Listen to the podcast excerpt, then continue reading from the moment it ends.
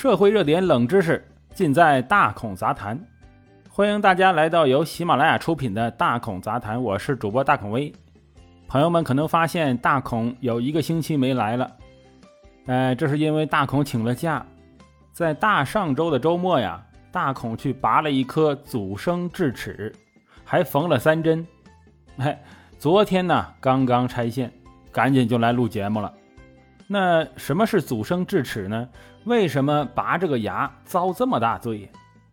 这个祖生智齿啊，意思就是部分或者完全不能萌出的第三磨牙。我们简单点说，第三磨牙就是十六岁到三十五岁才往外长的那个后槽牙，也是人生啊最后长出的牙齿。它最接近喉咙，因为生长时期是我们心智成熟的阶段。所以叫它智齿。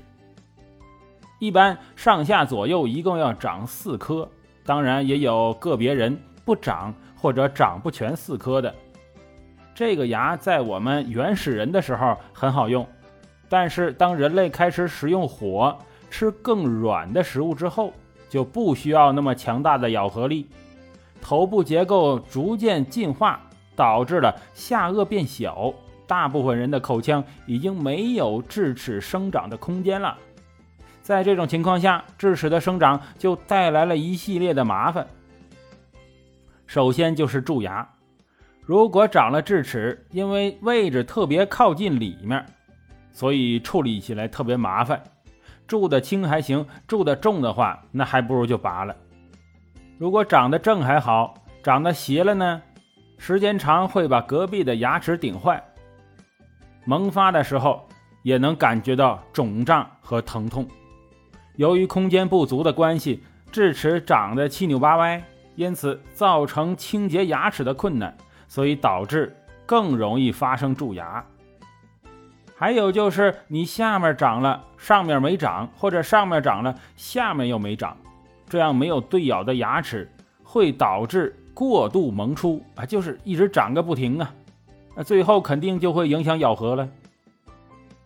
还有最后就是长不出来，长出了一半哎，实在是顶不出来了，就是大孔这种阻生齿。所以基本上一切智齿，就算你的智齿长得比较好，医生也会建议你拔除。哎，如果你不想遭这么大罪，以下三种情况满足的话，哎，也可以不拔。第一个就是位置特别正。预计能正常萌出。第二就是智齿冠周围软组织没有发炎和疼痛史，智齿也没有髓坏。第三个就是有对咬的智齿，也就是说你上下牙能对得上。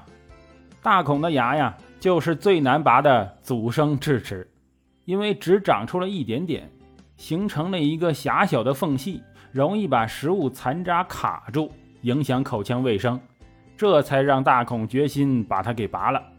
到医院先拍了片子，发现智齿长得是斜着的，一头就顶在了前面的牙上。医生说这种情况久了会把前面的牙顶坏，要尽早的拔除。确认了大孔的身体状态和牙周无发炎之后，医生准备为我拔牙。因为是下牙呀，牙根就在下颚神经上，有伤到神经的风险。如果伤到神经，会导致下颚发麻，麻的时间可能是几个月，也可能是终生的。所以医生让我签了一个确认书，确认知悉手术的风险，然后就开始手术了。接下来的过程啊，还有点血腥。首先，当然要在牙髓上打两针麻药，等麻药到了嘴角的时候，用手术刀切开智齿部位上方的牙龈，拨开牙龈。露出下颌骨和刚冒头的智齿，这时候先把智齿上面的颌骨消除，露出齿冠之后，再用电钻 把把把这个齿冠呢，哎，给割成很多块或者一块两块，不然卡在那里就根本拿不出来呀。在牙冠被分解取出之后，就剩下牙根了。此时的牙根紧紧地嵌在下颌骨中。用钳子是没办法拔除的，没有空间，也没有着力点，所以只有一个方法，就是撬。用东北话也可以叫做“弯”哈，就是把嵌着的东西啊用利刃给它挖出来的意思。医生用了一个长相酷似螺丝刀的东西，全身金属质地，顶端比这个螺丝刀要锋利一点，插到这个牙和下颌骨的缝隙里面，开始撬牙根。大家知道，三十多岁是人类骨骼最硬的时期呀。牙根就像树根一样细长，还略带弯曲，紧紧地连着下颌骨。想要撬出来，那是谈何容易呀！给我手术的还是一个男医生，力气比较大，用螺丝刀撬了能有半个小时吧。前期撬的那是嘎嘣嘣作响，但牙根丝毫未动。后来他用力将螺丝刀插到牙根和下颌骨的缝隙里，尽量把它插得更深呢。把我的头这这抵得直晃，我下意识地拖着自己的下巴，护士也帮我扶着。通过一番的努力，终于把牙根儿撬出来了。哎，大家听着都疼吧？实际不是很疼，因为有麻药，但是过程太折磨人了。偶尔睁开眼看一下，全是各种带血的钳子、凿子、起子，哎，真心有点《百变星君》里面教授解剖的场面。牙根被拔出的那一刻。大孔简直太轻松了，好像是背叛了组织，在刑讯逼供下终于招供了一样。然后是清理牙洞、缝合，最后大夫给我展示了牙齿的碎片。这一步其实很重要，证明没有碎片残留。最后大孔讲一下注意事项：首先，女性的经期期间不能拔牙，上牙比下牙容易拔。已经长出来的牙不用开刀，不用破骨，不用缝针。一定要去大医院拔，我这次拔了不到一个小时。如果医术不精啊，那还有拔两个小时的。术后一定要看完整的牙齿碎片，如果有残留的话，后患无穷。